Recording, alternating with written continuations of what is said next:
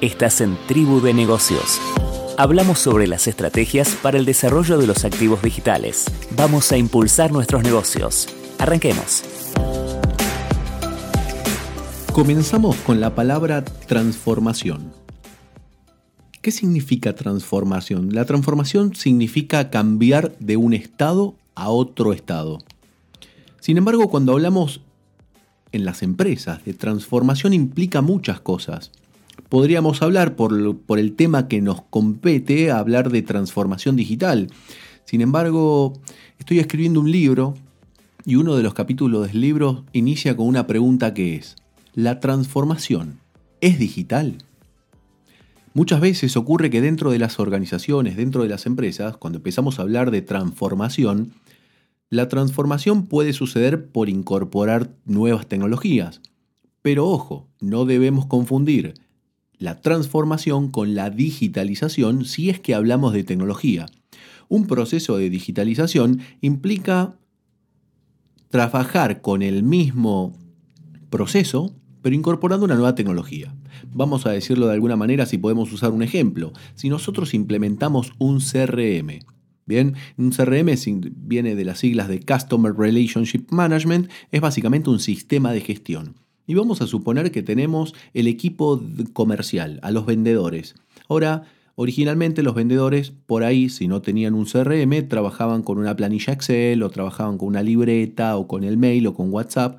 Y de pronto podemos decir que incorporamos un CRM y por tal motivo sucede una transformación digital. No, la realidad es que no. La realidad es lo que sucedió es un proceso de digitalización. El proceso es el mismo, pero nos digitalizamos.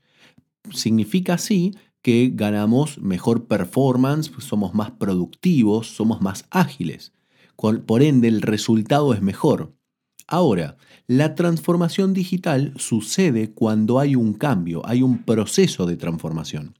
Vamos a un ejemplo. Imaginemos una vinoteca, una vinería, ¿no? que de pronto tiene eh, su tienda física, vende al público, pero también tiene su tienda e-commerce y de pronto, tiene sus canales de venta. También, ejemplo, Mercado Libre. Entonces vende por su tienda e-commerce y vende por Mercado Libre. Sin embargo, podemos decir que en esa búsqueda de transformación encontramos que empieza a desarrollar un programa de suscripción. ¿Esto qué quiere decir? Bueno, empieza, ofrece una suscripción mensual donde la gente se suscribe, paga un monto X y recibe mensualmente una caja con seis vinos a elección. Bien, dentro de la idea, después en el mundo de las vinotecas podría suceder como fuere, dependiendo del vino, dependiendo el, volumen, dependiendo el, monto del pago de la suscripción, el tipo de vinos que llegan. Ahí empieza a variabilizarse el negocio, pero el objetivo era para que me sigan el ejemplo de lo que significa transformarse. Ahí sí hubo una transformación. Ahora, cuando hablamos de transformación tenemos que entender que la primer transformación sucede en las personas. Regularmente podemos encontrar que cuando hablamos de tecnología y, de pronto el emprendedor pyme está del otro lado viendo todo el cambio, todo lo que está sucediendo, toda esta cuestión de la emergencia sanitaria, eh, eh, toda esta cuestión de, del avasallante avance de la tecnología, y en ese proceso quiere no quedarse atrás y lo primero que suele hacer es empezar a agregar cosas, ¿no? lo típico y lo que rápidamente podemos hacer es eh, estar presente en redes sociales, tener un sitio web, vender por internet, eh, vender mercado libre. Y eso me empieza del otro lado a generar ciertos problemas. Me empiezo a dar cuenta que necesito un diseñador, que necesito un community manager. Ahí viene la pregunta es, ¿y qué hace el community manager? O viene la publicidad online. Entonces nos empezamos a dar cuenta que empezamos a observar la tecnología, que es la base del escenario, sin embargo la realidad es que la transformación no sucede por haber incorporado nueva tecnología. Esto nos lleva a entender que la transformación primero sucede en las personas para luego la tecnología, que es la herramienta, poder usarla. He vivido muchísimas veces los casos en las empresas que implementan un CRM y de pronto después los equipos, ya sean de comercial, de atención al cliente o de administración, no lo utilizan al CRM. Pero no lo utilizan por una cuestión de adaptación, por una cuestión de resistencia al cambio. Entonces, eso deja en evidencia que la primer transformación sucede en las personas, en que las personas tienen que entender cómo poder liderar esa transformación. Significa entonces que nosotros como líderes emprendedores, primero tenemos que entender que debemos trabajar en el liderazgo de nuestras personas, en el liderazgo de nuestros equipos, pudiendo lograr inicialmente una transformación en su forma de pensar, una transformación en sus creencias, mostrándole cómo pueden utilizar la tecnología cómo la tecnología les facilita la vida. Porque muchas veces suele ocurrir caer en el error de, desde la dirección o desde ciertos lugares más altos, si podemos definirlo de alguna manera, dentro de la organización, se toman decisiones que se bajan y de pronto la pregunta sería, ¿esas personas estaban preparadas para eso? Porque de lo contrario podemos caer en el error de generar grandes inversiones que luego no son efectivas. Entonces, tenemos que tener en consideración como primera medida que la transformación sucede en las personas, no sucede al incorporar tecnología. Primer gran tema. Ahora bien, en ese proceso de, transformación, de cambio, tenemos que entender, hay un libro que se llama El Buda y el Chingón, es un libro de eh, Vishen Lakiani, donde habla acerca de el propósito de las empresas, ¿no? O sea, la definición de el por qué hacemos lo que hacemos.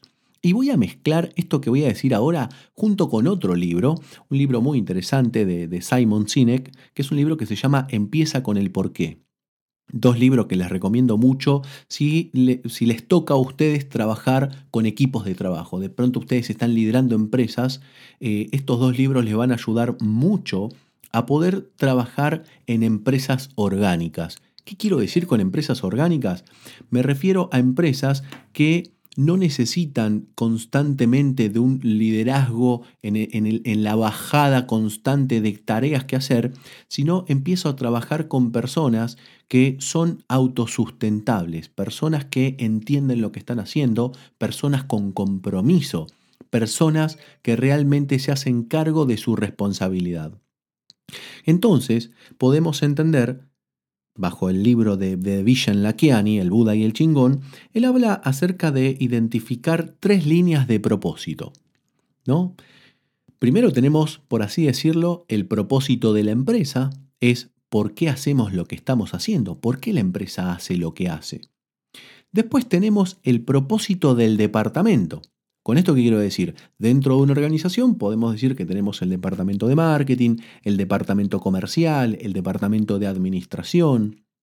Y ojo que a su vez, muchas veces en pequeñas empresas, más de una persona está en más de un, eh, un, departamento, por así decirlo. Y ni hablar que si somos un solo emprendedor, nos va a tocar estar en todos los departamentos. Pero lo importante de esto es entender que cada departamento en sí tiene su propio propósito. Por ejemplo, si nosotros hablamos de administración, el, propósito de administración podríamos definirlo como eh, que su objetivo es lograr administrar de la mejor manera posible los recursos dentro de la organización. Incluso podríamos decir los recursos económicos dentro de la organización. Con esto deja en evidencia que en algún momento, y acá empezamos, empezamos a trabajar una cuestión relacionada a la cultura de la empresa, necesitamos entender que las mismas personas dentro de ese departamento tienen que cumplir ese propósito. Con cumplir ese propósito significa que muchas veces tenemos que frenar a pensar si lo que estamos haciendo está bien o frenar a pensar si hay forma de optimizar los procesos que tenemos dentro del departamento. Porque muchas veces nos avasalla el, el hacer, hacer, hacer, hacer, ¿de acuerdo? Y nunca frenamos a pensar cómo lo podemos optimizar. Entonces, regularmente lo que sucede es, de pronto alguien en la gerencia o en la dirección o el dueño del proyecto se da cuenta que hay un problema, de pronto buscan un consultor externo, buscan una persona externa o se frenan a decir, bueno, vamos a ver esto ahora. Ahora, si nosotros empoderamos a nuestro equipo ¿sí? bajo un, muy buen nivel de liderazgo, en enseñarles a que no solamente el trabajo consta de hacer lo que tenemos que hacer todos los días, sino que también es muy inteligente parar a frenar, perdón, frenar y analizar si lo que estamos haciendo es lo más eficiente, si la manera en que estamos haciendo las tareas que hacemos es la mejor manera, porque tal vez encontramos una nueva forma de hacer las cosas que puede ser más eficiente. Entonces, si cada departamento en sí, las personas que forman parte de ese departamento, tienen la posibilidad de analizar ¿De acuerdo? ¿Qué están haciendo y cómo lo están haciendo? Y ellos mismos son los que constantemente están en ese post de optimización. Ah, de esa manera es como logramos ese esa, esa empresa orgánica, esa empresa con un nivel de crecimiento sostenido. Pero eso sucede solamente si tenemos la cultura dentro de la organización de poder pensar si lo que hacemos lo hacemos bien o debemos optimizarlo. Ahora, también sucede que es muy importante tener en cuenta que para que eso suceda hablamos de personas responsables, personas con sentido de propósito.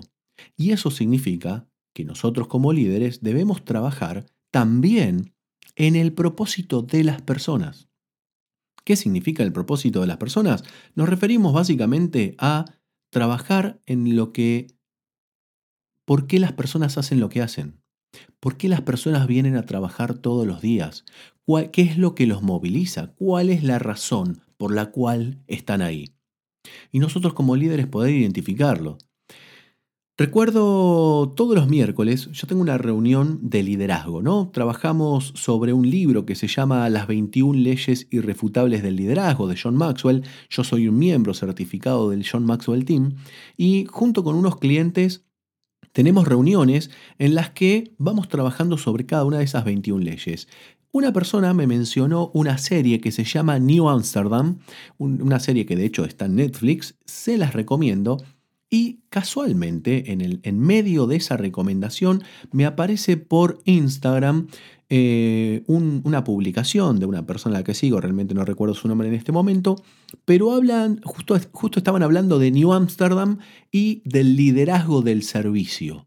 Yo le digo, ¿cómo el liderazgo del servicio? Entonces me llama la atención, me pongo a ver eficientemente la serie y el, protagonista de esa serie tiene una frase, una actitud, o sea, una pregunta que es ¿cómo puedo ayudar?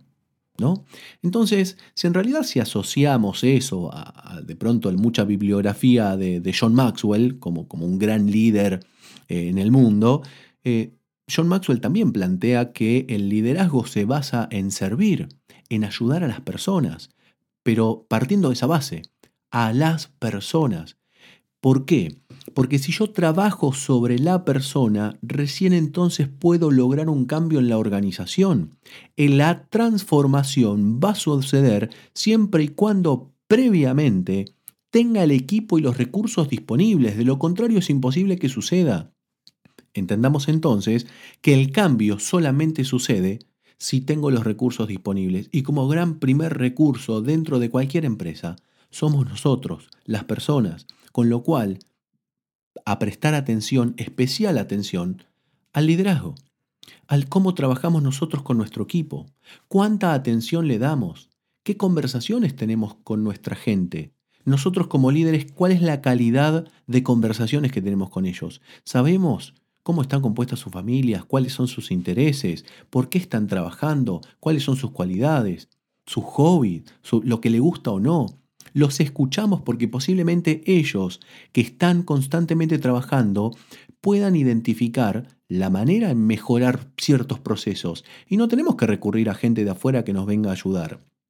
Entonces, como conclusión, podemos decir que para poder transformarnos, para poder evolucionar, para poder cambiar, para mejorar nuestras organizaciones, tenemos que primero trabajar en nuestra gente.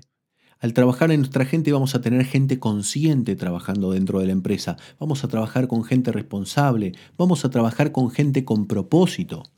Y de ahí podemos, tal vez, si les interesa seguir desarrollando el tema, identificar esta idea del propósito del departamento y, por qué no, el propósito de la organización. Y cuando todas las personas dentro de una misma empresa se alinean con un objetivo común, que es el propósito de esa organización, que es la razón por la cual esa empresa existe y no es facturar, no es ganar más dinero, ¿sí? Eh, no, es la ganancia, no es el capitalismo, sino es brindarle un servicio a la gente, resolver ciertas problemáticas. Y cuando me refiero a problemáticas, podemos refinirnos a la problemática en términos de marketing, pero entendamos el propósito, la razón por la cual existimos y créanme que si eso sucede, es cuando realmente vemos el cambio. Y cuando realmente eso sucede, ese cambio, esa transformación es evolutiva. ¿Qué significa que es evolutiva? Que se sostiene en el tiempo. Entonces, como resumen, podemos decir que si no queremos transformar porque queremos seguir existiendo, y la única forma de seguir existiendo es evolucionando, porque la única constante es el cambio, debemos entonces trabajar en ese liderazgo. ¿En dónde? Inicialmente en las personas. Y así luego vamos a las herramientas, vamos a la tecnología, vamos, por sobre todas las cosas, a trabajar con personas felices, con propósito y con responsabilidad. Eso es el mensaje que tenía por ustedes el día de hoy. Muchísimas gracias por estar presentes y seguramente nos vamos a ver en el próximo lanzamiento. Que tengan un maravilloso día.